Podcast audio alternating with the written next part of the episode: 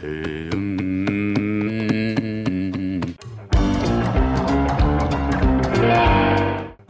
começando mais um Primocast, o podcast oficial do Primo Rico. No programa de hoje vamos bater um papo sobre como identificar oportunidades de empresas baratas na bolsa. Aliás, será que é possível que isso aconteça? Esse é um grande questionamento. Bom, todo mundo quer comprar uma boa empresa a preço de banana. Eu peguei o trocadilho. Eu Bom, peguei hein? o trocadilho. Bom, Quem hein? pegou, pegou. Mas como será que podemos identificar as boas oportunidades? Por isso temos aqui Fernando Luiz, gestor da Trópico Investimentos. Seja muito bem-vindo, Fernando. Obrigado, legal estar aqui com vocês. Animação, eu Eu adoro, senti eu adoro animação. Eu senti sinceridade no começo do Legal. episódio, agora eu não senti tanta, não. Né? É tipo esse, ó, legal tá com vocês. Preferia estar fazendo qualquer outra coisa. Marcaram isso aqui na minha agenda. É, cara. Tem que ir lá mesmo? E estamos também com o Marcelo Aleme, o Monkey Stocks, e dono da carteira mais aleatória do Brasil e com uma das maiores rentabilidades do país. Muito prazer de estar aqui de volta. Muito obrigado pelo convite. Vou aqui passar os conhecimentos do macaco sobre, sobre valuation. E, e temos também hoje o Hugão, que enriquece em silêncio, pois nunca diz quando entra ou sai de uma ação. É isso. É, verdade. é Ele só muito- quando... Eu falei, e aí, aquela ação lá? Ele falou, não, mas saía três meses atrás. Não, mas você não viu? O senhor foi preso, você não viu? Devia ter visto. Não, em minha defesa é que eu falo. Só que. Minha defesa. É que às vezes sai um pouquinho baixo, né? É, ah, ele não entendi. Quando a gente tá falando, gritando, ele fala assim, ó, eu saí aqui de Sinker. É o trader seletivo, né? É tipo, só conta as vitórias, né? Tem muito isso no mercado. E, oh, e temos Kaique e Lucão, que não são replicadores de estratégias, mas sim aprimoradores. Como assim, cara? É, Todo mundo fala assim, ah, você tá copiando, você tá copiando a carteira do Rumo ao Bilhão. Não é nada disso, cara. A gente tá pegando o que já foi validado e a gente tá aprimorando. É, não é replicando, é. Vocês não têm vergonha, não? É uma frase do Picasso que fala isso, né? É, exato, viu? Tá vendo? Foi daí que eu tirei. Ó, hoje é o último dia de inscrições para nossa última turma de mentoria do ano. Então é só, só você clicar no link da descrição aqui do podcast ou você ir lá no Instagram e clicar no link da bio. Hoje é o último dia para você se inscrever na mentoria, tá bom?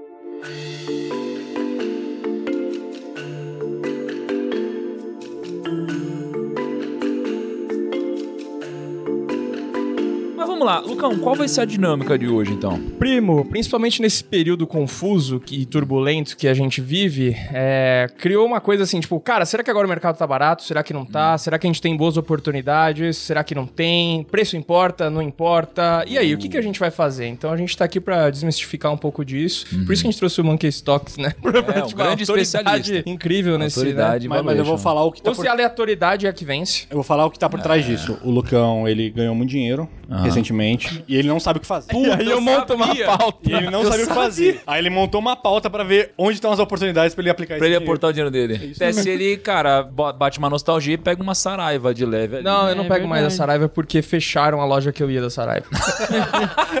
eu gostava muito da Mega Store Saraiva? lá e, e tive.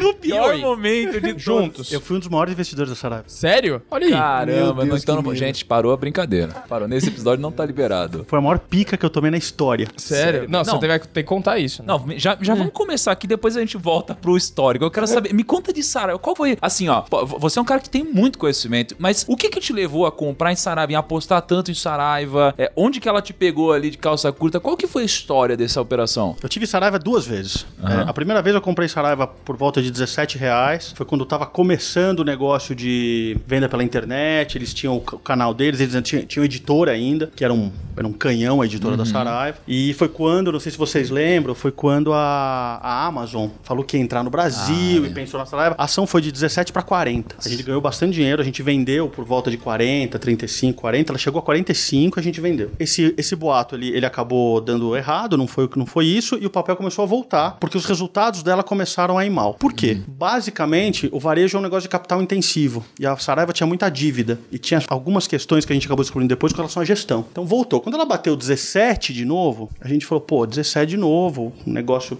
já tava, ela já tava barata. E E daí a gente comprou de novo. Ela continuou caindo, o resultado continuou, con- continuou piorando, e sempre pelo mesmo motivo: é, o juro muito alto, estava muito endividada, geração de caixa comprometida, muito capex para fazer. Então você tinha uma série de indicadores que uma boa gestão poderia lidar melhor com aquilo, e a gente percebeu que a gestão não é. E foi a primeira vez que eu, que eu tive uma questão com um dos meus sócios, e eu falei: olha, acho que a gente deveria sair disso. Ele falou: não, deixa lá. Ela foi de 17 para 5, e, e os resultados só pioraram. Era uma posição relevante pra vocês? Era uma posição relevante. Foi lá atrás. Foi, isso foi em 2013, 2014. Foi, o, foi, foi provavelmente. Não, foi provavelmente não. Foi o pior ano da história da Trópico. A gente caiu 23% num ano. Basicamente por causa de Saraiva. E, e de 5 para trás, ela foi só piorando mais e mais e mais, porque entra numa espiral, né? Só que ela já não era tão, tão relevante mais na carteira, né? Já tinha caído pra caramba. É, para falar a verdade, a gente tinha uma posição muito grande e até que você se certificasse, porque assim, as pessoas quando elas falam de investimento, ela fala assim: "Comprei a 5, vendi a 10, comprei a 10, revendi, voltei a 5", mas na prática, quando você confia numa empresa, e naquela época a gente achava que talvez ainda pudesse pudesse voltar,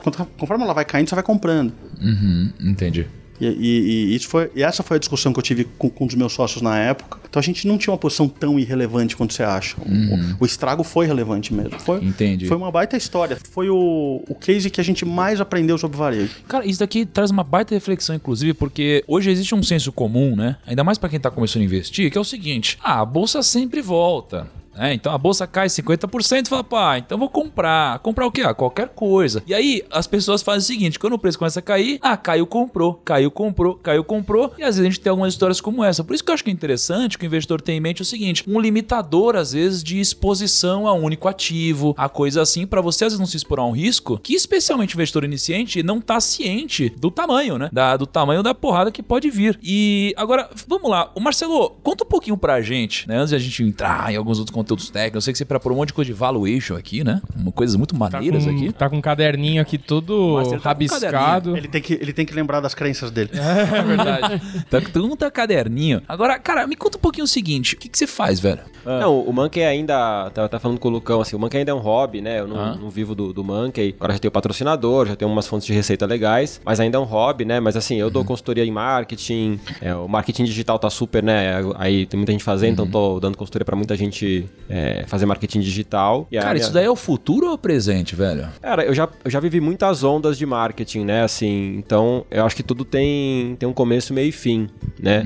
Acho que, por exemplo, tentando prever um movimento, né? Você tem um movimento das emissoras de TV limpando muito funcionário. né? Tem muita gente saindo das TVs e indo pro, pras redes sociais, né? O cara tem lá 2 milhões de seguidores, 3 milhões, mas não vai estar mais na TV. Esse cara vai tentar ganhar dinheiro de alguma forma. Talvez ele seja referência em algo para vender alguma coisa direto pros consumidores dele, né? Seja em dieta, seja em empreendedorismo, enfim. Então acho que esse mercado provavelmente vai ficar super saturado. E aí pouca gente vai começar a fazer dinheiro, o resto vai desistir. E aí vai passar essa onda e vai chegar uma outra onda de algum outro produto, alguma outra comunicação. Eu acho que é. Eu já vivi isso em vários setores, de telecom, de publicidade. É, acho que é legal você pegar o- a onda para surfar junto e fazer tua grana tal, fazer essas coisas. Mas assim, com certeza tudo tem um começo, meio e fim. E aí, cara, e aí você montou um perfil no Instagram falando de finanças e, pô, você tem bastante conhecimento. A gente entende que é uma grande brincadeira o que você fala, mas você tem bastante conhecimento de finanças. Como foi essa história pra você adquirir esse conhecimento? Ah, então, eu tive agência ali, tive, tá falando de, de startup, né, de empreendedorismo, eu comecei a ter empresa desde 2003, 2004, é, consegui ganhar um pouco de grana, então ia guardando, mas aí acho que bolsa não era tão acessível assim no Brasil, renda fixa pagava bem, enfim, né, mas tive essa, essa experiência é, com investimentos. É, aí naquela onda de IPOs de 2008, 2007, também flipava IPO sem saber o risco, né, Nossa. reservava... Você chegou a dar uma flipadinha alavancada e tomou uma naba? Então, teve uma naba essa semana de Lavi, né? Que abriu com menos 12, né? ah, Essa semana. A única que eu perdi, por só. Assim, eu até brinco, falo assim, eu só não quebrei na bolsa porque tudo que pudesse. Assim, tudo que você pode fazer errado eu já fiz, só que eu nunca perdi muito, né?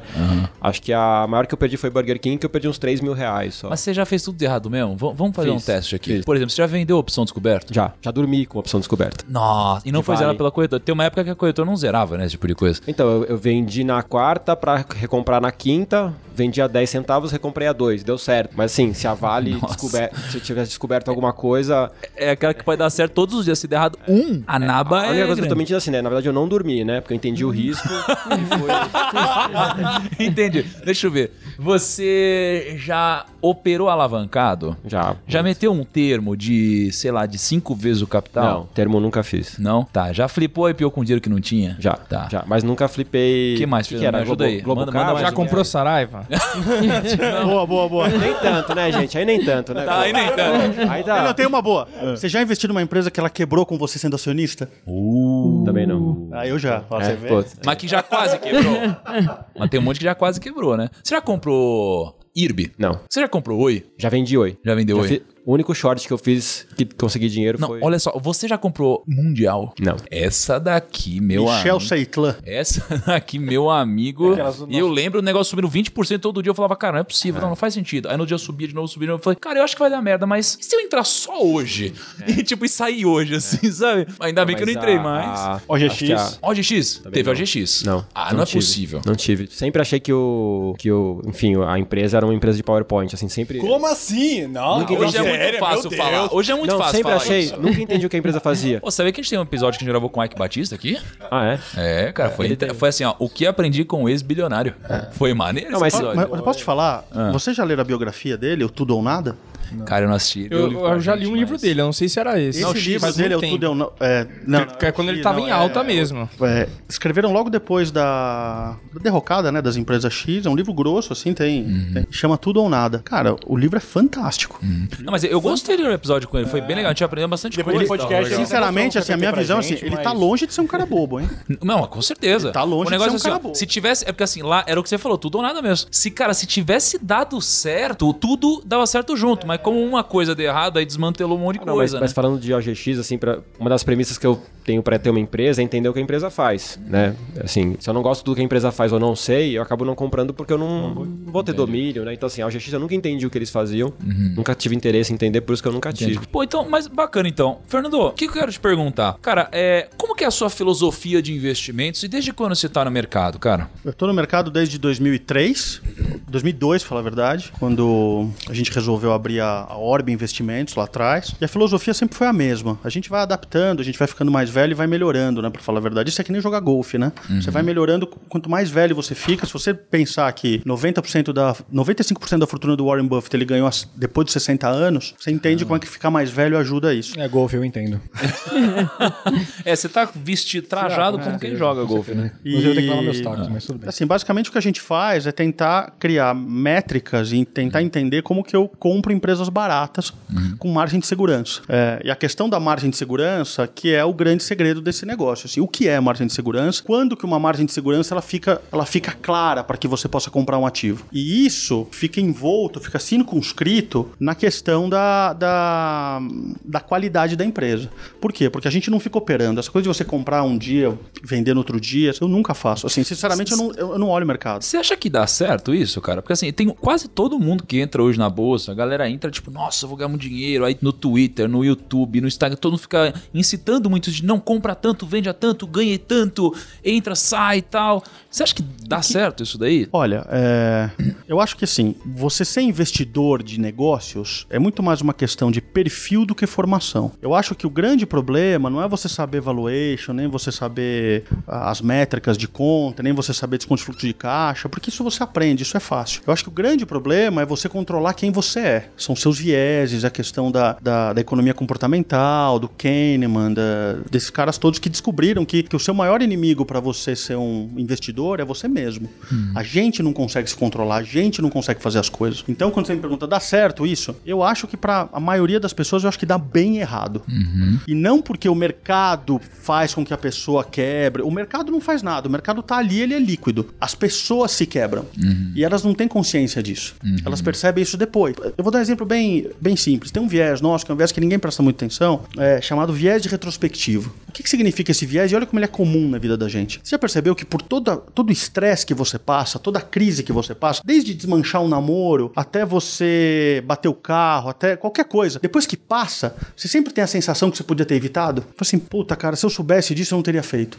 O nome disso é viés de retrospectiva. O que, que significa o viés de retrospectiva? Depois que um evento passa, o seu cérebro, naturalmente, isso é uma, é uma, é uma, é uma disfunção do seu lobo frontal, ele tenta criar uma desculpa para que aquilo não seja tão traumático. Então ele cria uma falsa ideia de que você podia controlar aquele evento no passado, mas aquele evento já passou. Então é só uma questão bioquímica. Mas isso acontece sempre no mercado. O cara perde, o, ca- o cara compra Oi, Oi passa de 1,50 para 0,80. Sabia que ia cair. É. É porque eu sou burro. Não, não é porque ele é burro. É porque, assim, você não sabe mesmo. E você não sabia que ia cair. Sabe? Ou, ou você acha que, assim, é, Saraiva, eu sabia que, que ia acontecer. Hoje eu olho o Saraiva e falo assim, puta, como sou imbecil. Eu não vi o negócio acontecendo. Claro que eu vi. Na hora, você não consegue. É tanta variável, são tantas coisas no meio que você não consegue. Eu te falei de um viés. A gente tem mais de 200 viés. Então, assim, a, a máquina humana não é uma máquina feita pra trabalhar no mercado do jeito que ele é. Pô, Então, tem uma assim, coisa interessante aqui, cara, que eu tava conversando um dia com o João Braga, que também é um outro gestor, né? E aí ele, ele me ensinou um, um, um- um tema, um tema não, um,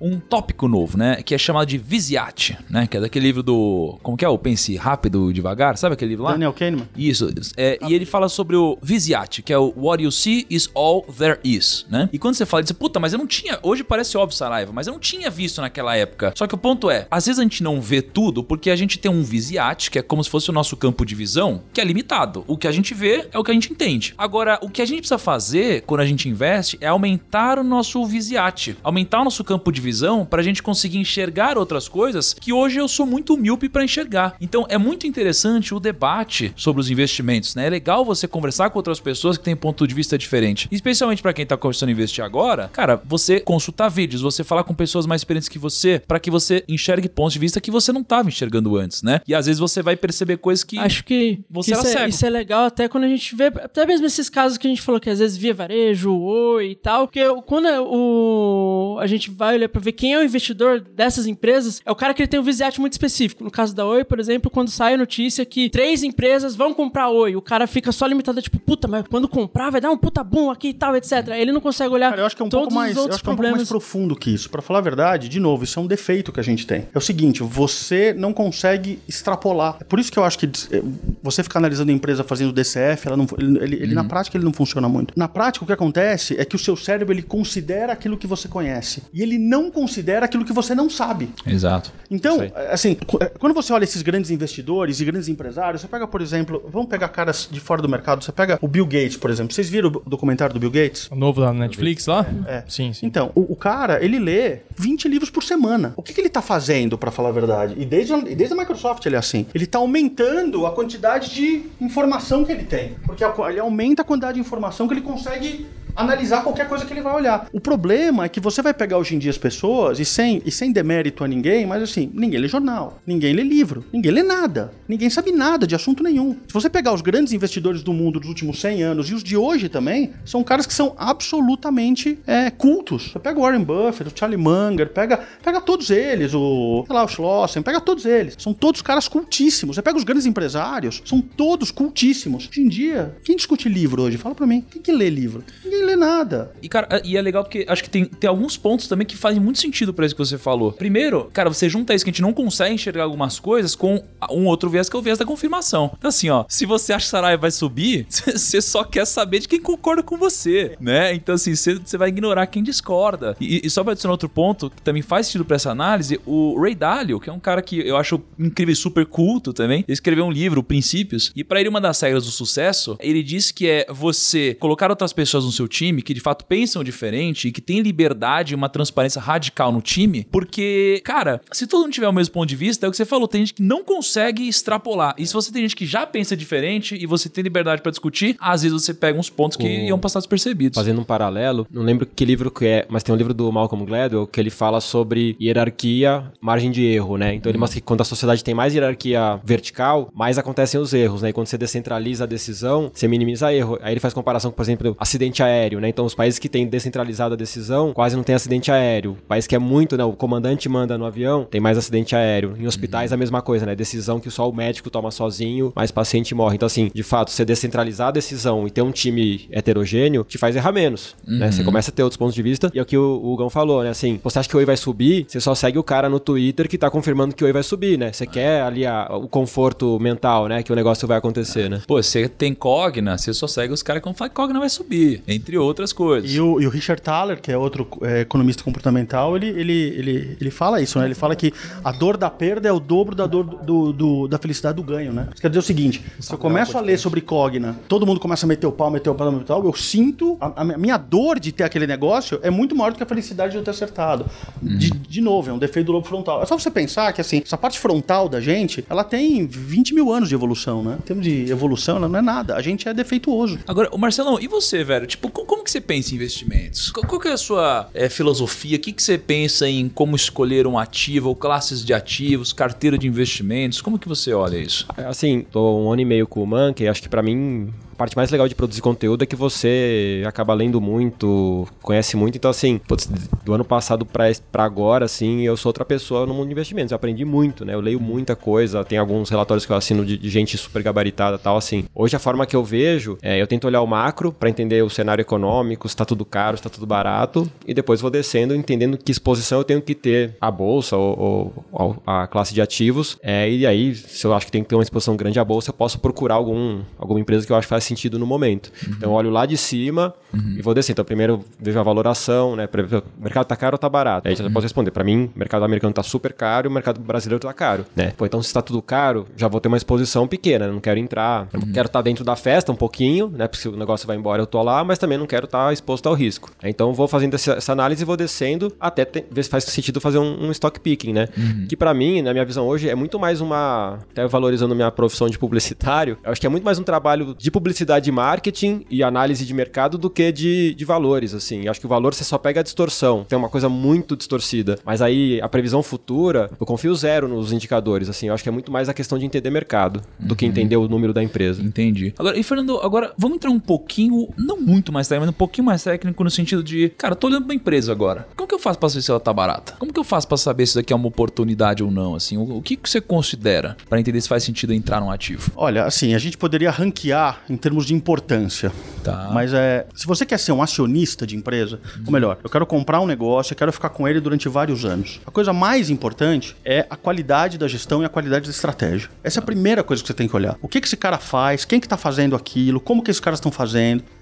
Dito isso, organizado isso, eu acho que assim, alguns indicadores financeiros importantes, que eu acho que é o que você está mais perguntando, para falar a verdade, é se esse cara tem geração de caixa, se esse cara tem uma alavancagem que é dívida, que é pagável, se esse cara depende muito do mercado ou não depende do mercado, se, o- se o custo desse cara tá em dólar ou tá em real, e se a receita dele tá em dólar e em real para não descasar. Você tem uma série Tá, de indicadores. Vamos por partes aqui. Você falou sobre dívida, né? Sim. Então, assim, se ele tem uma dívida saudável, né? Às vezes as pessoas falam que, ah, não, se tem muita dívida, muita dívida, pouca dívida é relativa. Tem que ser sempre relativo ao quanto a empresa consegue gerar de resultado, né? Então, pra gente ter uma noção aqui, o que, que você faz? Você faz tipo uma dívida sobre o, o lucro, a geração de caixa, sobre EBIT, EBITDA? O que, que você leva em consideração? Depende de que momento a empresa tá. Porque assim, é, tu- empresas que estão em crescimento constante, com a geração de caixa crescendo e com as vendas crescendo, elas podem ter um nível de endividamento maior. Então, assim, se você pegar uma. um- assim, não dá pra gente entrar muito tecnicamente nisso, porque daí fica empresa por empresa. Mas se você pegar uma dívida líquida sobre EBITDA, por exemplo, que é uma dívida líquida sobre lucro operacional, é, você consegue ver que se essa empresa tiver uma dívida muito grande, mas ela tiver crescimento dos números, essa dívida ela reduz ao longo do tempo, ela fica pagável. É,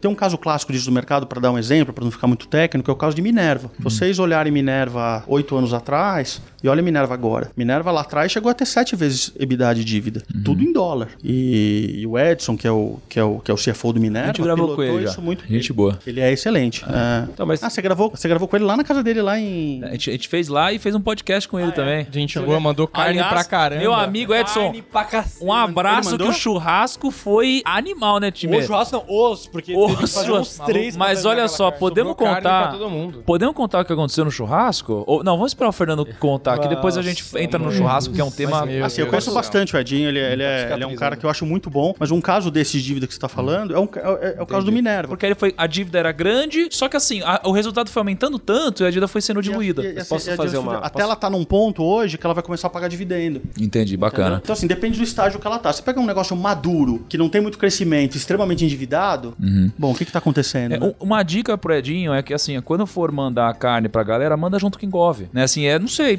acho que, sei lá, talvez faça mais sentido. Acho que já que a gente tá falando dele aqui, ele poderia mandar carne pra mim também. não nenhuma. A, a- a provocação que eu queria fazer é o seguinte, né? Esses indicadores, hoje eles têm muito. Assim, hoje a informação tá aí, né? Os indicadores você acha em qualquer lugar. É, Vocês não veem que isso já é uma quase uma commodity, por exemplo? Fala assim, pô, uma empresa madura, o saudável ela ter lá de, de, de dívida até, sei lá, você pega alguma teoria e fala até 0,8 é saudável, até 0,6. Ou então, assim, se o cara tá ali, ele tá na média. Pô, um cara que tá vezes 10, talvez ele tá todo, todo ferrado, né? Então, assim, eu acho que é muito mais pra você tentar pegar uma distorção, que aí é um negócio super anormal, porque, assim, no, no geral, acho que ali a informação tá pra todo mundo, tá todo mundo vendo a mesma coisa. Não sei onde que você consegue ver o que ninguém tá vendo, né? Não sei se tá nos, se tá nos números, né? Eu posso só colocar uma coisinha? Essa é a grande diferença do que uma pessoa física como você faz do que eu faço. É, quem não tem conhecimento de finanças e contabilidade, pega os indicadores que dão na internet, toma uma decisão em cima desses indicadores que estão na internet. O que acontece é que no Brasil, diferente dos Estados Unidos, a forma como você coloca no balanço é uma forma fiscal, é para você pagar menos imposto. Lucro no Brasil é um lucro onde você o lucro dá quanto tem que dar. É, O cara decide mais ou menos quanto ele quer dar de lucro. Porque depende muito do que você coloca lá em cima. Considerando que toda a estrutura financeira de uma empresa ela é feita por fiscal, ela não é feita por gerencial, se você pega esses números todos e simplesmente calcula os indicadores, que de fato são commodities, dá tudo errado. É, agora- Então o que eu vejo é todo mundo olhando na internet um monte de indicador que tá tudo errado e tomando decisão em cima Não, daquilo. porque, assim, um indicador que pra mim não vale nada é o fluxo de caixa descontado. Pra mim é uma coisa assim, igual jogar tarô. Tipo, Mas é que o fluxo de caixa descontado não é um indicador, né? Ele é ah, uma não, mas, assim, conta é uma- que você então, faz, né? Mas assim, É porque o que você tá falando é que tipo, tem muita coisa. Tipo, assim, você precisa colocar muitas premissas isso. que e- são e impossíveis. super de prever, sensíveis, né? né? Super sensíveis, você muda um pouquinho ali. Sim. Pode estar. Ah, tem um outro entendi. detalhe sobre isso, né? Quando você faz um desconto de fluxo de caixa descontado, se você pegar o valor da empresa em cima disso, 90% do valor da empresa está na perpetuidade. Sim. Então, assim, Exato. Agora, eu acho que é interessante essa reflexão, né? Que- o que, o que, que o Marcelo tá querendo dizer aqui? Ele tá querendo dizer o seguinte: cara, lá atrás, a gente não tinha tantos dados quanto a gente tem hoje. Hoje tem um monte de site calculando aplicativo. E antigamente você calculava tudo na mão. Tinha o seu valor em fazer isso porque era mais inacessível. Hoje é tão acessível e tão público e todo mundo tem acesso a isso que virou de fato uma commodity, já não é mais um grande diferencial. E qualquer pessoa consegue aprender a fazer isso. Qualquer pessoa, é só você estudar um pouquinho. Porque são coisas óbvias e exatas, né? Os indicadores. Agora, eu tava. Eu tenho duas coisas pra contar sobre isso. A gente tava há quase um mês no Rio de Janeiro. Foi um mês atrás que tava no Rio de Janeiro, assinando um livro lá? Foi. Cara, olha só, eu assinei 9 mil livros, acredite se quiser, em 10 horas. Foi ridículo. Você, não, você foi incrível. Eu achei que você Foi, não fosse conseguir. incrível. Super cousin.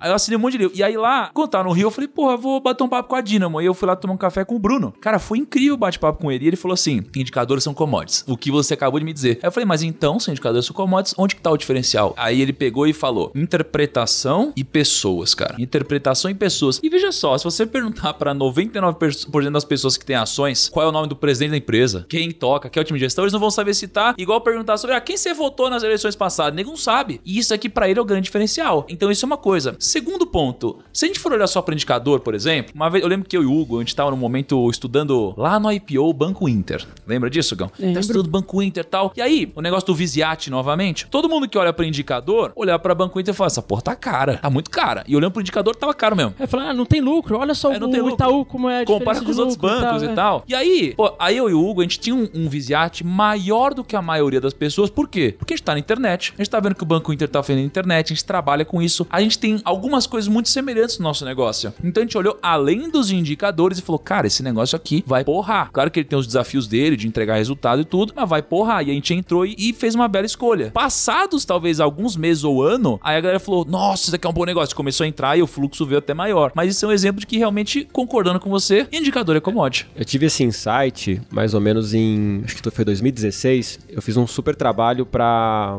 a empresa que eu trabalhava queria comprar uma adquirente gente, porque a gente queria é, Uhum. é, entrar nesse mercado. E eu fiz um trabalho de que, quem a gente compraria, porque compraria. E aí eu vi que, tinha, assim, se abriu o bueiro na rua, tinha adquirente ali dentro, assim, tipo, tinha muito mercado, né? Tinha muita gente querendo entrar no mercado, nenhuma barreira de entrada, nenhuma, assim. Se, a gente quiser montar uma agora, a gente monta, né? Não sei se a gente vai, ter, assim, ter resultado. sucesso, mas assim, a barreira de entrada era minúscula. E eu sabia que tinha dois amigos meus que tinham muito Cielo na carteira. Eu falei, cara, eu vou te falar um negócio, fiz um estudo aqui, cara, se desfaz, porque o negócio vai sofrer. Assim, vai vir uma avalanche de adquirente no mercado que ela vai perder. E assim, eu não precisava saber de. Sim, eu só fui ver se a Cielo tinha um caixa tão gigantesco pra, pra comprar o mercado inteiro, né? Sair comprando concorrente. Ela não tinha. Então eu falei assim, cara, é, não vai rolar. Tipo, ela não vai conseguir. É uma avalanche que vem, né? Eles, ah, não, paga muito dividendo, é super é, monopólio e tal. E aí, deu no que deu, assim, não não sabia, nu- nunca falei, não vai chegar em tantos reais. Mas eu falei, cara, é um mercado que tá em xeque agora pra mim, né? Vai chegar um monte de gente, chegou mesmo. Eu vi que assim, pô, você não precisava saber do, do PL, do negócio de detalhe, pô, você tem que saber do mercado, né? Você tem que acreditar no que tá acontecendo no mercado, às vezes mais do que, do que acho que isso é, é- é muito válido também, assim, expandindo até mesmo nesses pontos de indicadores, né? Porque assim, a gente, é, na, na- a gente tem a mentoria também, fazemos, damos aula de curso, né? E aí um dos pontos que a gente fala bastante sobre indicadores também. Até porque pra pessoa física é muito mais fácil o cara começar entendendo sobre indicadores e depois ir pra uma análise, por exemplo, de fluxo de caixa descontado, depois explicar como que o cara é, entende como que a empresa gera receita e tudo mais. E aí é, é legal porque às vezes a gente consegue até pegar níveis de aprofundamento em relação a como o cara ele tem que interpretar ah, o indicador. Porque tem a forma mais fácil, que é abrir no um site como Status Invest, Fundamentos, indo lá falando, olha, o CAGR dessa empresa aqui, o crescimento anual composto dela foi 10%. Mas aí já tem uns níveis de inter- de interpretação, por exemplo, que a gente fala pros alunos. Cara, mas é, você tem que aprender a, a entender como que se faz o cálculo do CAGR, por exemplo. Como que é o cálculo do CAGR? Você pega, por exemplo, você quer o CAGR em 5 anos, pra ver quanto, sei lá, o CAGR lucro da empresa. Pra ver quanto que o lucro cresceu de 5 anos pra trás. Aí você pega, o que como que você faz? Você pega o valor final do, por exemplo, lucro, você tá, a gente tá em 2020. A gente pega o lucro da empresa X em 2020, faz a divisão pelo lucro que ela teve em 2015 e aí depois só faz um- uma elevação pra ver o para transformar essa taxa em taxa anual. Aí o ponto é, às vezes o cara, ele se ele vai pelo caminho muito fácil, que é só abrir o status invest lá e pega, pega o CAGR lucro, às vezes o cara ele, ele- pelo fato dele não interpretar, ele tá pegando um número muito bizarro. Porque por exemplo, aquela empresa que às vezes ela foi muito excepcional durante cinco anos, só que aí no último ano o lucro dela foi muito ruim, por conta do Covid, por exemplo. E aí o CAGR lucro vai aparecer um número totalmente distorcido, porque você ignora os cinco anos de crescimento dela, mas só pega o valor final, o, o lucro no finalzinho e divide pelo valor Então, 2015. deixa eu fazer uma pergunta aqui, Fernando. Você acha, por exemplo, que olhando para os indicadores, eles são pelo menos um bom filtro para você pegar e falar, poxa, tem tantas empresas, então eu fiz um filtro, vou analisar essas? Ou nem para isso você acha que faz sentido? Elas são, elas são um bom filtro para você começar. Mas é, pensa o seguinte, hoje o mercado, hoje a bolsa tem, sei lá, 400 empresas listadas. Você tem 65 empresas no índice. É, como é que você vai pegar todos esses indicadores de todas as empresas? O que acontece é que você só pega as 60 mais líquidas, as 30, as, as 30 mais líquidas. E você também não consegue pegar negócio de reestruturação, você não consegue pegar coisas diferentes. Por exemplo, se a gente falou de Oi aqui, é, eu fiquei uns oito meses estudando Oi para entender exatamente o que, que era o negócio e eu comprei Oi a 50 centavos, 60 centavos. E, e tô sentado em cima esperando há um tempão. É, então, assim, eu acho que os indicadores eles servem como um primeiro filtro, mas você tem que fazer, assim, do jeito que a gente investe, você tem que esperar um, você tem que ir mais fundo. Uhum, show de bola.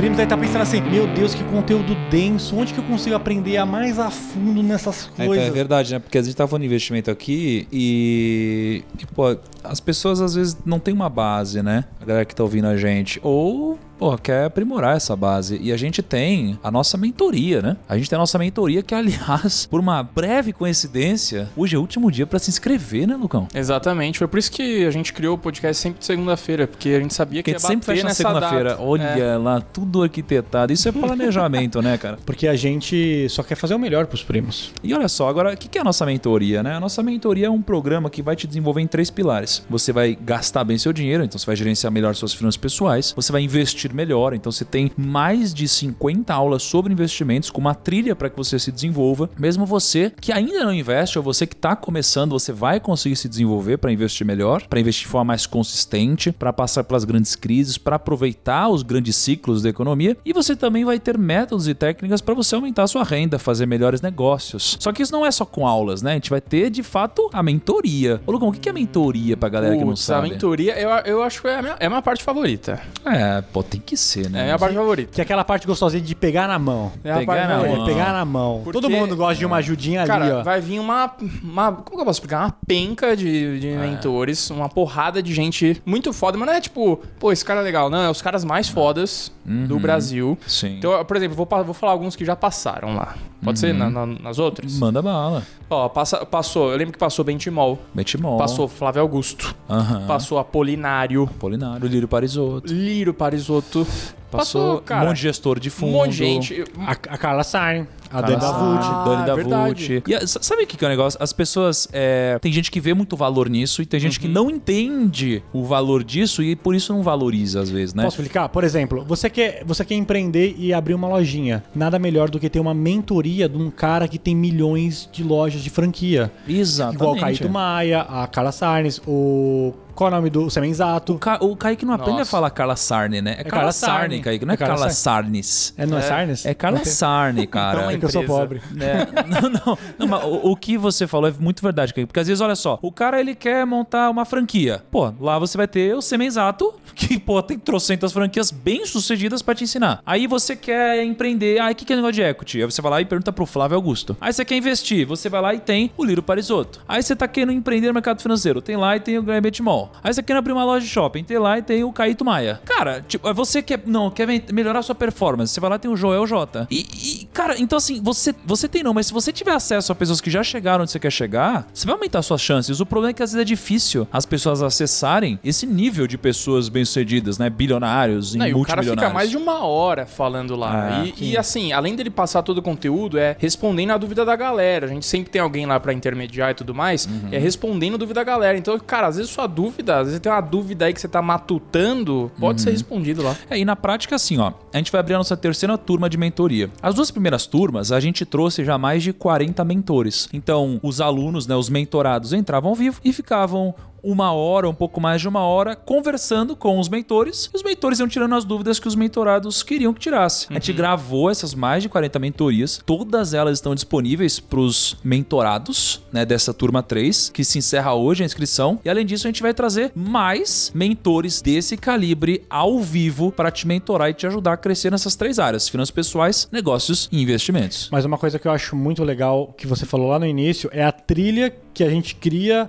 de investimento, porque não vai ser só mentoria, vai ter tira dúvidas. Então, você fez, É você tá lá assistindo a aula, aprendendo um conteúdo. Cara, tem dúvida? Anota, porque tem mentorias de tira dúvida. Às vezes você ficou com dúvida tipo, cara, não entendi direito o que é esse PR, o que é esse valuation. Anota bonitinho que na aula tira dúvida, você vai perguntar Não, diretamente. e outra, né? Só pra galera se preparar pras mentorias e pras aulas de tirar dúvida, a gente tem dois cursos inteiros pra galera aprender. Então você tem o do Mil ao Milhão, que é um curso completo sobre investimentos, negócios e finanças, e tem o Código da Riqueza, que tem seis módulos que são basicamente a convergência dos seis pilares entre as pessoas bem-sucedidas ao redor do mundo. Tudo isso só pra você se preparar, só a base pra você acessar os mentores. Não, e, e uma parada foda é que às vezes muita gente. Uma parada curiosa, né? Muita gente, às vezes, quando eu mostro minha carteira, mostro que eu tô investindo, né? Que, pô, patrimônio tá crescendo, a galera fica assim, pô, mas é fácil, você tá lá com o Thiago Negro todo dia, não sei o que lá, ele te passa as paradas. Cara, não existe essa. Que o Thiago ficou o dia inteiro passando dica pra gente. Todos os ensinamentos estão lá. Tá tudo na mentoria. Tudo que o primo fala com a gente, mentora a gente, tá lá. Mas qual que é o ponto? Isso, isso é legal que você falou, porque acho que tá perto da gente ajuda, não ajuda? Ajuda. Com então, certeza. assim, e, e a mentoria ela é isso, ela se trata de dar acesso a mim. A gente é um ao, case. ao, ao networking, a, a tudo isso, né? Então, Sim, acho que a melhor forma é você andar com as pessoas que já chegaram onde você Todo time é um case, cara. Meu Todo é Deus do céu, vocês já me convenceram, mas como que o primo, como que o primo Ah, acessa isso? Ó, hoje é o último dia pra se inscrever e se você estiver ouvindo no horário combinado, que é segunda-feira, né? Exato. Hoje é o último dia pra se inscrever. Então é só você ir lá no Instagram, thiago.nigro ou no primo.rico. Tem um link na descrição. Você clica no link e se inscreve. Não, não, Ó, o- se você o- quiser o- dar não. uma força pro meu link aqui, o primo É, tá o, querendo o, o sabotar. primo, o primo Ah, tá querendo sabotar o podcast. Não, clica no link da O descrição. Lucão quer bater a meta dele. Se você quiser, ó, um link, tá aqui na descrição do podcast. Esse link é muito da hora. Vou deixar ele em negrito, esse link, bonitão, mano. Capsulock, bonito, hein? É é daqui bom que o. Lucão tira o caixa 2 dele. Então, se vocês quiserem ajudar o Lucão a fazer mais tatuagens de Star Wars e comprar um tapete de Star Wars pra casa dele, é só vocês comprarem por esse link. E, aliás, esperamos vocês na nossa área logada e temos a nossa live de boas-vindas já essa semana. Então, corram e esperamos vocês lá.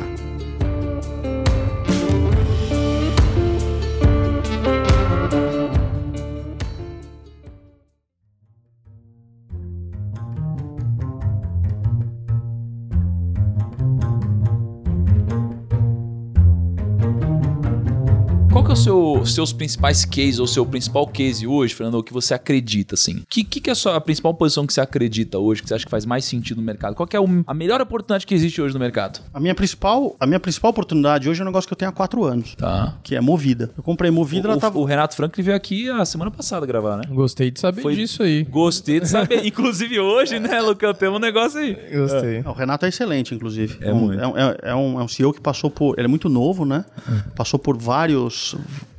Pela Vale, né? Tá. Não, cara, ele passou por uns problemas da movida sérios de resolver. E, E foi quando chegou lá, não tinha resultado, né? O negócio. assim, ele- eles tiveram um problema de manutenção, de roubo, algumas coisas sérias lá com a movida, que a empresa começou a valer menos do que ela tinha de carro. Se você fechasse a movida e vendesse todos os carros, ela valia menos na bolsa, que é quando ela estava valendo 6 reais. O IPO foi a 7,60, você imagina. É, e eles conseguiram, eles conseguiram reverter. Mas é, tão bom quanto o Renato é o, é o Edmar, que é o CFO, e melhor do que todos eles é o, é o Fernando Simões, que entende pra caramba do negócio, que é o dono da, da JSL. Então, assim, é um time muito arrumado lá dentro. O, o, o Denis, que é o CFO da, da JSL, é um cara muito bom também. Mas por que, que ele é um baita case movida hoje, assim? Cara, assim, primeiro a gente acha que ele é um setor, ele é um setor extremamente resiliente. Se você for ver os números que eles têm apresentado de crescimento nos últimos anos e agora a recuperação da crise, é, além de você ter uma empresa redonda que gera caixa e, e tem uma, uma, uma capacidade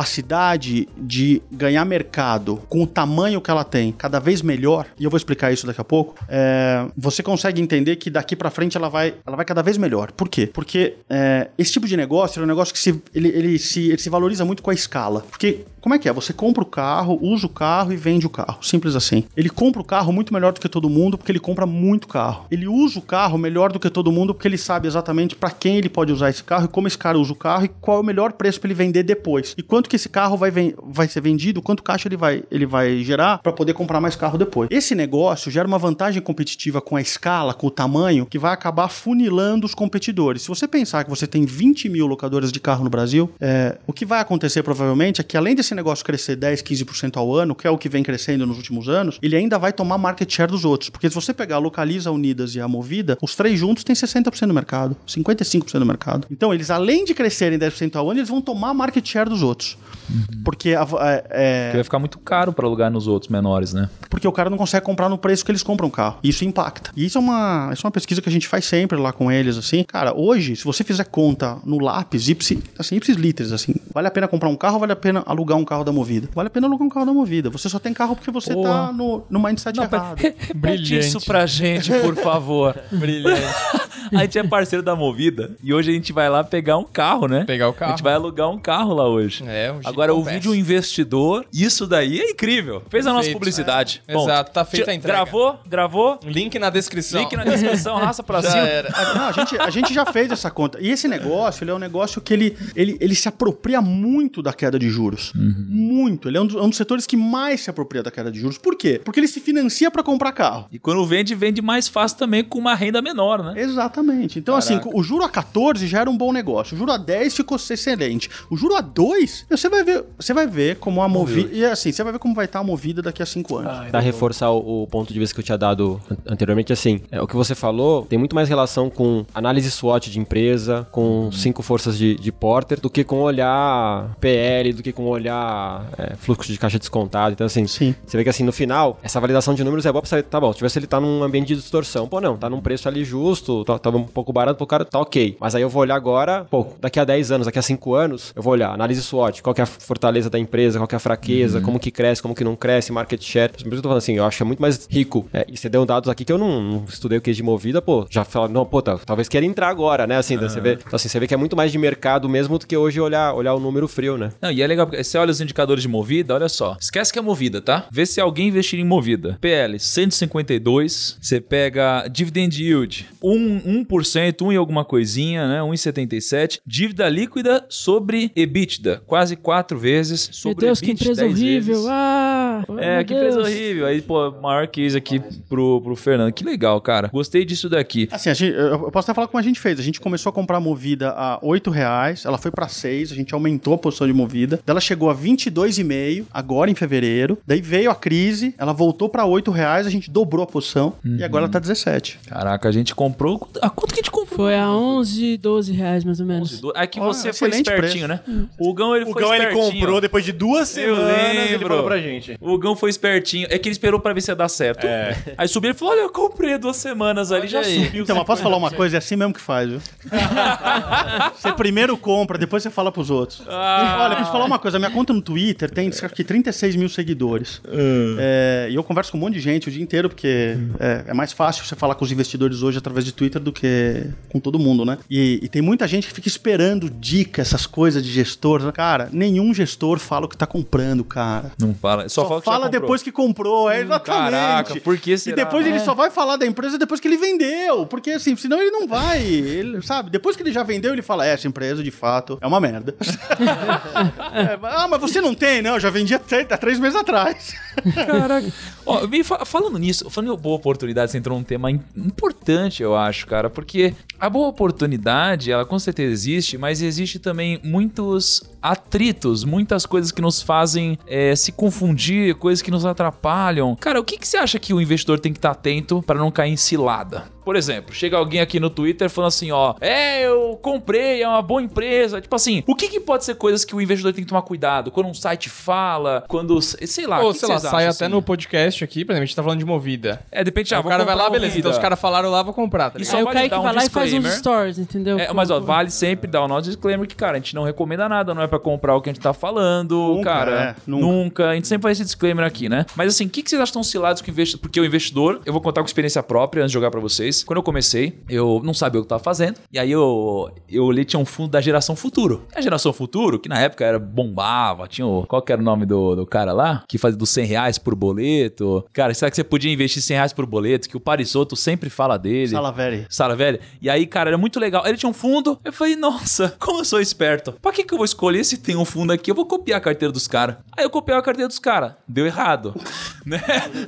Aí, a, a própria. Jura que deu errado? Jura? A própria XP, quando começou a ter no livro do, do Guilherme lá na raça, falando que eles copiaram a carteira da Dynamo, né? Acho que era da Dynamo, que o CFO fazia, o Júlio fazia e tal. Enfim, o que, que o investidor tem que ficar atento pra não cair em cilada, cara, pra vocês? Ainda mais, pô, você tá na rede social, né? Sim. Ah, Eu acho assim, é, por exemplo, se eu tiver até as tampas como empresa e quiser garantir que ela vá bem e tem um poder de influência, eu só vou ficar falando bem dela. Porque assim, eu tenho lá X milhões numa empresa, vou falar mal do, do meu capital, né? Eu vou falar bem. Então, assim, posso cravar alguma coisa, essa empresa é demais tal. E é, acho que tá, tá nessa mania de falar, não, porque tal empresa vale 100, vale 20. Cara, eu vou jogar lá em cima, não preciso dar horizonte de tempo, não preciso dar nada e jogar no ar ali pra galera acreditar em mim, né? Então, assim, acho que isso é uma super roubada, porque aí você não sabe que fundamento tem, por que, que é assim, por que, que não é, né? E aí a gente faz naquele viés de confirmação, né? Você só vai buscar mais confirmação, aí sai lá que a empresa comprou uma caneca do primo, nossa, compraram a caneca do primo, agora vai pra lua mesmo, né? Então, assim, você só vai buscando essa informação. Então, acho que antes de tomar a decisão, acho que uma coisa que, o- brasileiro em geral é muito ruim, assim, você tem que ter muito autorresponsabilidade, né? Assim, entender porque você tá tomando a decisão, fazer a crítica com você mesmo e depois entrar, né? E o erro também é esse, né? Depois a, a- a cagada é dupla, porque aí você pega, você cai num negócio desse, aí você erra e ainda quer depois culpar alguém. Isso Sim, também tá exatamente. errado, né? Não, totalmente Não, errado. E você falou uma Daí Isso parada- é caso de terapia, né? Ele tem aí que mandar é o cara pra terapia, tem que sair do mercado. Não, mas o que mais tem, né, velho? Sim. O que é interessante é que você falou sobre isso, ah, cravar um preço e não cravar o tempo. Exato. Porque tem gente que fala, não, vai ter crise. Vai ter crise. Aí passa, sei lá, cinco anos falando. Aí tem crise. O É. cara acertou que ia ter crise ou não? É um Eu sou debate, assim, né? eu sou assim, né? Porque, porra, o- o- se o cara acerta a direção, mas erra o timing, pra mim errou. Porque, cara, se você. o- o- uma coisa eu, eu ouvi uma vez do Richard que ele falou assim: o, o trajeto importa. E não é porque a gente só tem uma vida. Então, cara, se cair 100%, velho, eu não, não consigo voltar mais, cara. Porque eu só tenho uma vida. Não é matemática, né? Não dá pra você jogar com a probabilidade, assim. É diferente de um cassino, o, né? o André Jakurski, que é da JGP, que é um, um dos gênios do mercado, ele tem uma frase ótima sobre isso. Ele fala assim: se você acerta o papel e erra o timing, você errou o investimento. Pô, e no, no filme lá do Grande aposta. Grande Aposta, o cara ele Michael- quase Michael Burry, errou o timing. Você lembra? Não, e foi uma pressão psicológica gigante pra desfazer a posição, né? É, ele quase errou o timing e ele quase perdeu tudo e mais do que ele tinha só por causa disso. Mas ele tinha acertado a direção, né? Kaique, e você aí, cara? Que, que pergunta você gostaria de fazer pros nossos ilustríssimos convidados? Cara, eu, eu queria saber se eu tô certo em se o papel caiu 10%, aí sim a longo prazo. Porque eu, eu escuto muito isso na internet. Assim, não, caiu 10%, agora é longo prazo. Ah, agora deixa aí. Agora deixa aí, agora deixa Buy and hold, agora eu sou buy and É, hold. agora sou só buy and hold. O cara só é buy and hold depois que virou. Tipo, co- como que, que vocês veem essa filosofia da galera da internet que tudo é buy and hold? Antes da crise, nossa, o pessoal tá todo dando VEG no, no braço, assim, tá todo no peito. Ah, é verdade, Tinha né? vários memes, assim. O que que vocês acham dessa filosofia? E, mano, aqui é buy and hold. Comprei aqui oi, mano, é pra sempre. É, Você acha que buy and hold é uma desculpa ou é uma filosofia? eu tenho certeza que é uma desculpa para a maioria das pessoas. É, porque é o seguinte, é, eu acho que você ser um cara de longo prazo, como eu disse no começo da conversa da gente, tem muito a ver com perfil, não tem tanto a ver com, com, com conhecimento que você tem. Tem gente que simplesmente não aguenta. O cara não aguenta. Então ele virou buy and hold porque ele, ele não quer assumir que ele se ferrou. Então isso vira, é porque a dor da perda é maior que, a- que o, que o ganho, essa coisa toda. Então isso vira uma, uma saída honrosa, digamos assim, para uma bobagem que você fez. Mas, mas o buy and hold de verdade, que é você comprar a empresa, você vê, a gente tem movida, sei lá, quatro anos, assim. Cara, eu falo com, eu falo com o CFO da empresa duas vezes por mês. Se não, assim, agora na crise a gente falava toda semana. O buy and hold não é uma situação onde você, onde você larga lá e nunca mais olha. Assim, é, a gente quando investe, por exemplo, Movida, quando eu. Eu vou falar de Movida porque é o que a gente tá falando, mas assim, quando eu comprei Movida, eu sabia que, que se, se ele continuasse na trajetória que ele tava, eu vou multiplicar meu capital por 5 ao longo de 10 anos, porque tem crescimento, tem um monte de coisa. Então não é questão de, ah, porque, pô, ganhei 20%, 15%, beleza, tô saindo. Isso não é buy and hold, isso é fluxo. Você não sabe para onde a bolsa vai no curto prazo, você nunca sabe. Então, é, então assim, existe, assim, o buy and hold é fuga? Sim, é fuga. Na maioria das vezes é fuga. É você não querer assumir o erro que você cometeu. E a gente comete muito erro. Agora, uma pergunta importante é: a gente tá falando de boas oportunidades, de encontrar papéis, e aí às vezes a gente encontra. Só que aí tem a outra pergunta. Tá, mas e quando que eu saio então? Qual que é a hora de vender, né? Porque subiu 10%. Vendo? Não sei. Aí subiu 100%. Aí, por exemplo, subiu 500%. Tá na hora de sair? Tipo, o que que faz eu pegar e apertar o botão de venda da forma correta e não daquela forma de... Nossa, que eu ouvia umas justificativas muito loucas, gente. Eu, olha só, tem uma época que eu era assessor de investimentos, uns 10 anos atrás. E aí, tinha uns caras que, assim, compravam uma ação. Aí a ação subia 1% no dia. Aí o cara falava assim, Tiago, Vamos sair. Eu falo, por quê? Ele falou, Thiago, você viu quanto tá rendendo a poupança? Hoje eu tive a rentabilidade equivalente a 25 dias de poupança. Em um único dia. Você tá louco? Eu preciso sair. Cara, isso daqui não é nem perto do que faz sentido como comparação. Então, pra vocês, como que eu faço pra entender se tá na hora de vender um papel, um ativo ou sair de um investimento que eu tenho? É, eu acho que tem essa questão do, da filosofia, né? Se você quer fazer o buy and hold, então tem essa filosofia. Eu acho que é lembrar, se você comprou uma empresa por conta de, sei lá, quatro ou cinco premissas, é você, depois de um tempo, independente do preço que ela tá, validar essas premissas. Falar, bom, as premissas são verdadeiras ainda? Pô, ainda são verdadeiras. Vou continuar, independente de ter subido muito, de ter caído, né? É, e se as premissas mudaram, aí você repensar, e aí também repensar se você vai sair aos poucos da empresa, né? Ou se você de fato quer se desfazer dela de uma vez, né? Então, mas assim, é, pra filosofia de, de buy and hold ou de longo prazo é isso, assim, você validar as premissas, né? E lembrar por que você entrou, né? E se, se essas premissas tiverem mudado, aí você repensa se você quer ficar nela ou não, né? Legal. A, a minha visão sobre isso é que você nunca deve olhar preço.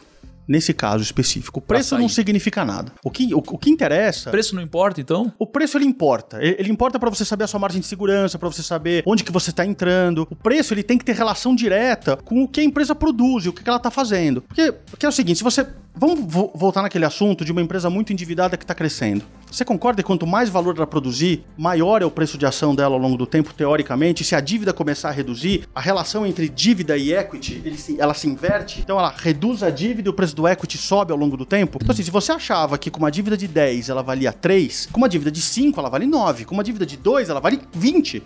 Então isso é, isso é dinâmico. É isso que eu quero te dizer. Você olha o qualitativo da empresa para você saber se aquilo que ela está apresentando de resultado, o que ela vai apresentar num período que você consiga entender, tem a ver com quanto ela está valendo em bolsa. As pessoas olham muito o preço. Cara, assim, se você pensar que eu faço isso há 20 anos e eu não olho o mercado, Eu não olho o mercado. Eu tenho um trader que opera pra mim. Eu sei as coisas, eu sei os ativos, tudo, mas eu a, a Glenda sabe que a Glenda aqui comigo. Eu não olho o mercado. Eu não tô nem aí pra quando a bolsa foi, se a bolsa subiu, se a bolsa caiu.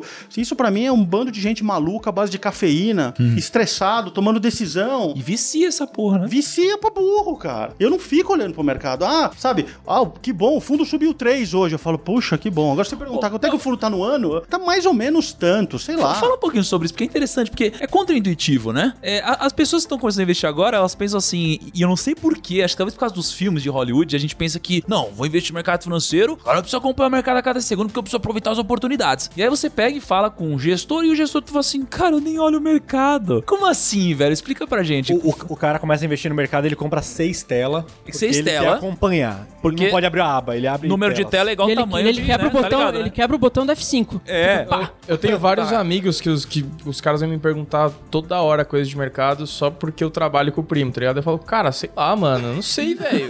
Sei lá, não tô olhando. Você sabe, olha, eu vou te falar uma coisa. A coisa que eu mais respondo pras pessoas ao longo do- de toda a minha vida é não sei. Eu não sei pra onde o mercado vai, eu não sei se o mercado tá caro, eu não sei se o mercado tá barato, eu não sei. Você fala assim, a movida você acha que tá barata? Eu acho que, pelas minhas premissas que eu coloquei, eu acho que ela, ela é uma boa empresa, é um preço ok. Mas ela tá de graça? Não, não sei. Ela tá muito cara agora? Não sei. O mercado subiu muito? Não sei. Eu não sei. Então, assim, eu não sei. É, então, assim, uma, uma das formas de a gente, da gente tentar se controlar é justamente a gente parar de olhar o mercado. O mercado é uma, é uma máquina de jogo. Então, assim, eu não gosto muito de, de- As pessoas ficam falando que o mercado é cassino. Eu acho que o mercado é cassino se você não tiver perfil.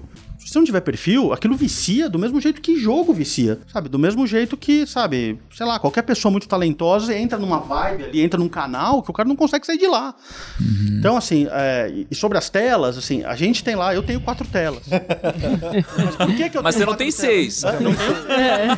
É porque o cara que entra no mercado, ele compra seis. Cara, se você olhar as minhas quatro telas, uma delas fica lá o mercado, a outra tem um documento que eu tô escrevendo, a outra tem uma planilha de umas coisas que eu tô fazendo sobre outro negócio, a outra tem meu WhatsApp web pra eu falar com as pessoas. Porque assim, eu falo com gestor de empresa, com dono de empresa, com CEO, o dia todo. E eu não sei, assim, sabe? E muitas vezes eu saio do escritório, eu não sei quando o mercado abriu, eu não sei quando o mercado fechou. Não sei o que, que tá acontecendo. Ó, meu sócio agora, semana que vem, vai passar quatro semanas viajando. Outro dia um amigo meu me perguntou assim, é, pô, essa empresa X aqui vai comprar essa empresa Y, como é que vai ficar o setor bancário a partir de agora? Animal Aí eu falei essa assim, pergunta. cara, aí eu fiquei tipo, né, Bom, eu, né, né, bom. eu, né, como será que eu teria essa informação de como é que vai ficar o setor bancário, né? Falei assim, cara, não faço a mínima ideia. Não, não, não, eu posso te dar uma dica? Vou ligar Banco Central aqui. Não, não, eu, eu tenho uma dica. Eu, já- eu, já- eu tenho muitas, muitos casos de pergunta assim. Você fala assim, vai ficar muito bom. Não, e eu, e eu percebo que as pessoas ficam um pouco desapontadas. Foods vai comprar outra empresa. O que, que vai acontecer com o produto da empresa? Vai ficar muito bom. Ó, mas vem cá, só me, me finaliza lá com. é, e aí, e qual é a hora de vender um ativo? Cara, a hora de vender o ativo é quando a sua margem de segurança acaba. Ou melhor, todo o valor que ela podia produzir já está no preço da ação. Ah, e, É isso. E agora que vem a pergunta, então como calcular a margem de segurança no papel? Cara, você calcula a margem de segurança no papel entendendo como que ela cria valor ao longo do tempo e se a estrutura financeira dela comporta aquilo.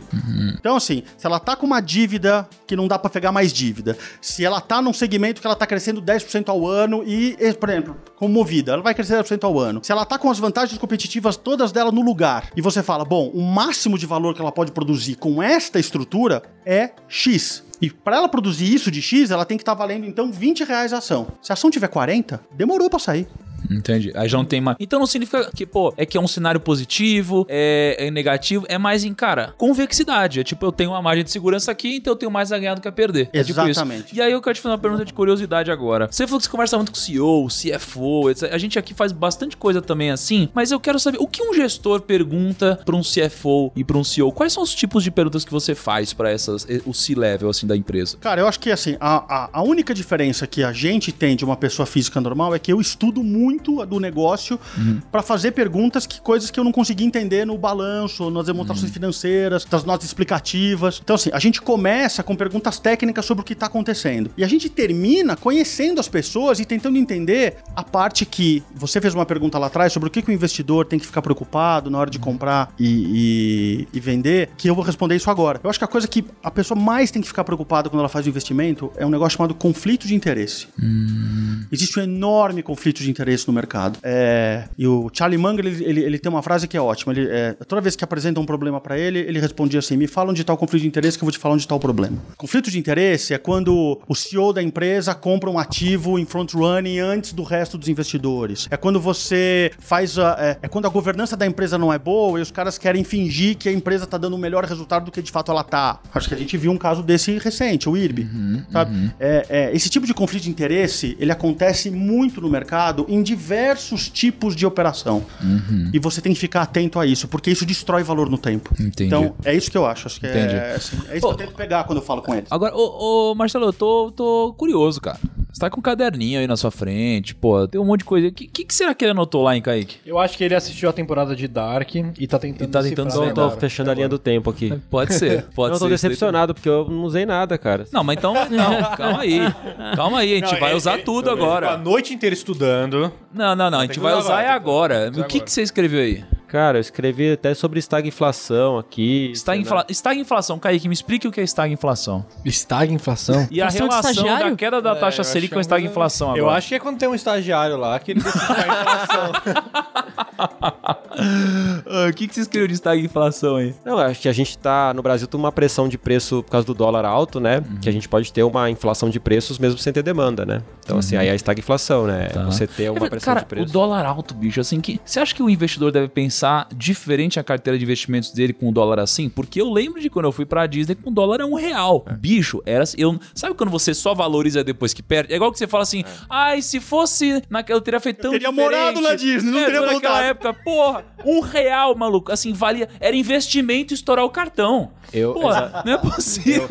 Eu sou um cara super controlado com, com grana, assim, né? Não gasto muito. Eu fui fazer o enxoval do meu primeiro filho em 2013. O dólar tava acho que 1,70, 1,75. Nossa. Cara, eu surtei em Miami, assim. Você compra a cidade, assim. ela Tava tudo Surtou. muito barato, né? Então, aí você vê hoje, né? Cinco e pouco, você, pô... Não, isso é absurdo. Ô, ó, Kaique, você sacou o que eu saquei? Olha a estratégia do Monkey Stocks. Pra agradar. Ele veio com a camisa da Nintendo e agora que eu vi. Só pra É agradar. lógico. Caraca, meu. Achei que você ia falar que, tipo, cara, fazer enxoval nos Estados Unidos é um problemaço de rico, né, cara? ah, puta, cara, não, as coisas são Vou ter que foda, ir então até eu vou lá, ter que ir né? até Miami. Mas aí é, aí é o publicitário, The né? Face. É muito bom. o problema. Não, mas é um problema. Eu fui. Eu, eu fui, Eu é, fui não, na é um Gucci e problema. não tinha o tamanho do meu Não, filho. deixa eu falar. Bicho, você não sabe o que é tentar trazer um carrinho de bebê dos Estados Unidos. E eu fui com um amigo Ícaro, ele teve que pagar é, é multa, é negócio de bagagem extra, porque é gigantesco, cara. É, é complicado, é um problema. Fazer um Air Aí ele teve né? que vir Tá de- número 21, É né, foda, e ele teve que vir de primeira classe pra poder caber na bagagem. Coitado entendeu? dele. Olha lá. Puta Sofrimento. problema. Não, mas falando sério sobre o dólar, assim, por exemplo, falar porque o dólar é o iPhone, é o MacBook, cara, mas é a farinha de trigo também, entendeu? Tem, tem insumos que são em dólar, né? Então, assim, é, ter alguma exposição a, a moedas internacionais é bom pra você ter essa preservação de, do teu poder de compra, né? Sim, Então, total. é, então, tem É essa total, parte porque tipo, real. você pega o mercado agora, o mercado caiu, sei lá, vamos supor, tava, sei lá, 115 mil pontos com esse do ano, agora tá com 100 mil pontos, tá assim, quase 15% de queda. Cara, então pensa que a pessoa que investiu seu patrimônio em bolsa, 15% de queda. O dólar subiu quanto esse ano? 30 e poucos por cento. 30 e poucos por cento? Então o cara não perdeu 15%, perdeu muito mais. Ah, acho que é, mas É, até mas a pela, relação, pela- a relação também é com a taxa de juros, né? Isso, você fala. O dólar sobe, a taxa de juros despenca. Então você compensa o carry que você tinha na taxa de juros no câmbio. Uhum, É, tem isso aí também. Agora, sob o ponto de vista internacional, cara, você compra muito menos, né? Sim. seu dinheiro vale menos hoje, né? A gente tá mais pobre. A gente tá muito mais pobre, né? Então tem, tem que, por isso que tem que diversificar mesmo. Essa a é, às vezes, até a relação que a galera não vê mesmo. Por exemplo, o cara compra IVVB11, IVVB11, na medida que o Ibovespa caiu, o IVVB11 subiu pra caramba também. Só que se a gente olha, por exemplo, o S&P, a gente vê, tipo, o IVVB11 no período do Covid rendeu, tipo, 30%. Só que se a gente só olha o S&P mesmo lá fora, ele foi 2, 5, 6%, porque a maioria de- de- dessa diferença aqui veio do dólar, não veio do, do S&P. Olha só, hoje eu tava com a Cá, tava tomando café, que aliás, tá ligado meu cafezão, né? Omelete de claras. A pior coisa que tem, velho. Todo dia esse negócio aqui. E aí, a gente tava viajando na Disney. Tipo, ah, que massa, Disney, né? Nossa, a gente curte. Aí botei as músicas da Disney. Aí eu fui ver. A minha maior posição internacional são ações de Disney. Olha que massa. O cara curte tanto que ele tá tentando comprar o parque. Cara, não, porque ela tá lendo um livro com a história do CEO da Disney. É muito maneiro lá. Não vou contar agora porque ela vai Robert ficar brava Iger. comigo. Robert Iger, que inclusive acaba o mandato dele agora. Acho que é fevereiro de 21, cara. O cara, pô, 15 anos como CEO, 50 anos trabalhando na empresa. Tem uns trabalhos bem Você legais. magia pra mim. Eu pensei que não tinha CEO, eu pensei que era tudo mágico. É o Mickey. Eu pensei que era é o Mickey, que é o Mickey. naquela porra toda. Não, olha só. E aí Disney, por exemplo, aqui eu tô vendo, meu preço médio em BDR, né, que foi o que eu comprei, tá em 500 reais. Hoje a última cotação, 700 reais, quase 40% de alta. Mas não foi porque a Disney subiu, cara. Foi o dólar. Câmbio. Entendeu? Então é uma boa forma de diversificar seu capital. Pessoal, pra gente, pra gente colher um último insight importante aqui, Fernando, eu queria que você desse um insight mais importante como investidor para as pessoas que estão nos ouvindo aprimorarem suas habilidades. É, tenta entender bastante quem você é e quais, quais suas limitações, o que você é capaz de fazer, o que você não é capaz de fazer, porque esse é o melhor jeito de você aprender que tipo de investimento você aguenta, que tipo você não aguenta. E se você não aguentar alguma coisa, isso não é demérito, você dá pra alguém que aguente. Porque mais importante do que você ganhar dinheiro, na minha visão, é você não perder dinheiro. Cara, você falou duas coisas do Warren Buffett na mesma sentença aqui. Primeiro, não perder dinheiro, né? Regra do Warren Buffett, nunca perca dinheiro, depois nunca esqueça a primeira regra. E depois você falou sobre se manter na zona de competência, né? Porque no mundo dos investimentos você fala do negócio do taco de beisebol, né? Cara, você não precisa acertar todas, você precisa entender onde que é o seu campo, onde você tem diferencial competitivo e aqui sniper, né? Muito legal. E, e você, Monkey, o que, que você pode falar pra gente? Pra fazer o bom. disclaimer bem rápido, né? Tem uma teoria sobre ser aleatório no mercado, que os macacos jogando dardo no jornal, escolhendo as ações, seria tão eficiente quanto um gestor ou um, um analista. E aí a gente tem a carteira semanal que a gente sorteia toda semana as ações. Quanto que tá a rentabilidade de vocês? Tá 94% em 18 meses. Nossa, cara, olha lá. E você estudando aí. E aí, por isso que é o Monkey, né? Então, assim, Aham. é, sobre isso, assim, aí acho que é muito de experiência pessoal, né? Assim, um- uma premissa que eu tenho muito sobre, sobre investimento é que, pra mim, se você tiver aportes constantes e diversificar a sua carteira, né, é, sempre vai ser mais eficiente do que você achar que você vai ser um gênio, né? Então, assim, na verdade, assim, você ser disciplinado é muito melhor do que você ser talentoso, né? Então, pô, você vai vou aportar todo mês e sempre diversificar, com certeza você vai ter mais sucesso ou percentualmente essas pessoas vão ter mais sucesso do que o cara que acha que é um gênio e vai escolher a ação correta, né? Acho que essa é a, a grande lição, porque eu comecei tarde a fazer isso e penso, pô, se eu tivesse deixado de comprar os CDs que eu queria, as roupas que eu queria antes. Viu o viés? É, olha lá, Bias. Mas faz sentido. Sim, sim. Porque a gente pode Faz, passar isso sentido. adiante para as pessoas aprenderem. É, e acho que aí o outro ponto aí, pra quem quer entrar na parte mais técnica, assim, né? Nunca analise um indicador sozinho, né? Assim, ele, isolado, ele quer dizer muito pouco, né? É. Agora, só, só no do indicador, você não acha que comparativamente faz sentido olhar para indicador? Por exemplo, eu tô no mesmo setor, empresas muito parecidas, aí nesse nível, faz sentido olhar para os indicadores para tentar entender qual tá mais barata, por exemplo? Ou você acha que ainda assim o indicador ele tem pouca relevância? Eu acho que ainda assim ele tem pouca relevância, porque eu vou te dar um exemplo prático que aconteceu nesse último trimestre no mesmo setor da Movida. Uma das competidoras dela deu um resultado operacional muito pior do que, do que ele mostrou nos resultados, porque ele resolveu marcar no último dia do trimestre um ganho fiscal que ele teve. E isso impactou a- o lucro operacional dele em quase 200 milhões de reais. Então quando você compara os indicadores, você fala: olha só, não foi tão ruim, foi bom até. Entendeu? Mas só que se você for olhar de onde veio aquele indicador, do número que deu origem a ele, tem um, um ganho fiscal ali não recorrente, uma vez só, que uma coincidência incrível. Veio no último dia. Veio no último dia do trimestre. Caraca, que coisa. É, acontece, né? Uma, Acontece, assim, na vida de todo mundo acontece. Aconteceu agora, entendeu? Então quando você compara as três, você acha que elas estão meio que parecidas. E na prática você fala, não, tem uma delas que está bem pior. É, entendi. E, e, e hoje temos, temos que dar um presente hoje, Lucão, e tem que ser bom hoje. Nossa, é verdade. Ó, a gente tem uma tradição aqui já, que todo convidado que vem, a gente pega e tem que dar um presente pros clientes, sorteia. E aí eu já tô sabendo que você tem um livro aí. Olha aí. Tem um livro. Ah, Não é mesmo? verdade. Então, ó, aí eu quero saber se você topa sortear esse livro pros primos. Sem problema nenhum, pode ser. Hã? E um caderno, livro É, caderno. E é livro assinado, né? Não, e o livro assinado, assinado, né? Por favor. Mas, Claro. mas assim, por favor, entrega pros primos, porque pra gente tá esperando aqui, mas não tô vendo nada, né? É, vendo- Você tá vendo, Kaique, o livro aqui? Não, não vê nada. Não tô vendo nada, Eu tô né, aqui, cara? meu Deus. Não mandou nem o PDF. não, é que eu nem precisaria. Não, é que eu precisava vir aqui antes pra saber se vocês sabiam ler, né? Então, Ah, entendi. agora É. que eu sei que vocês sabem ler, eu posso trazer o livro. Bati essa dúvida, né? Será que os caras sabem ler?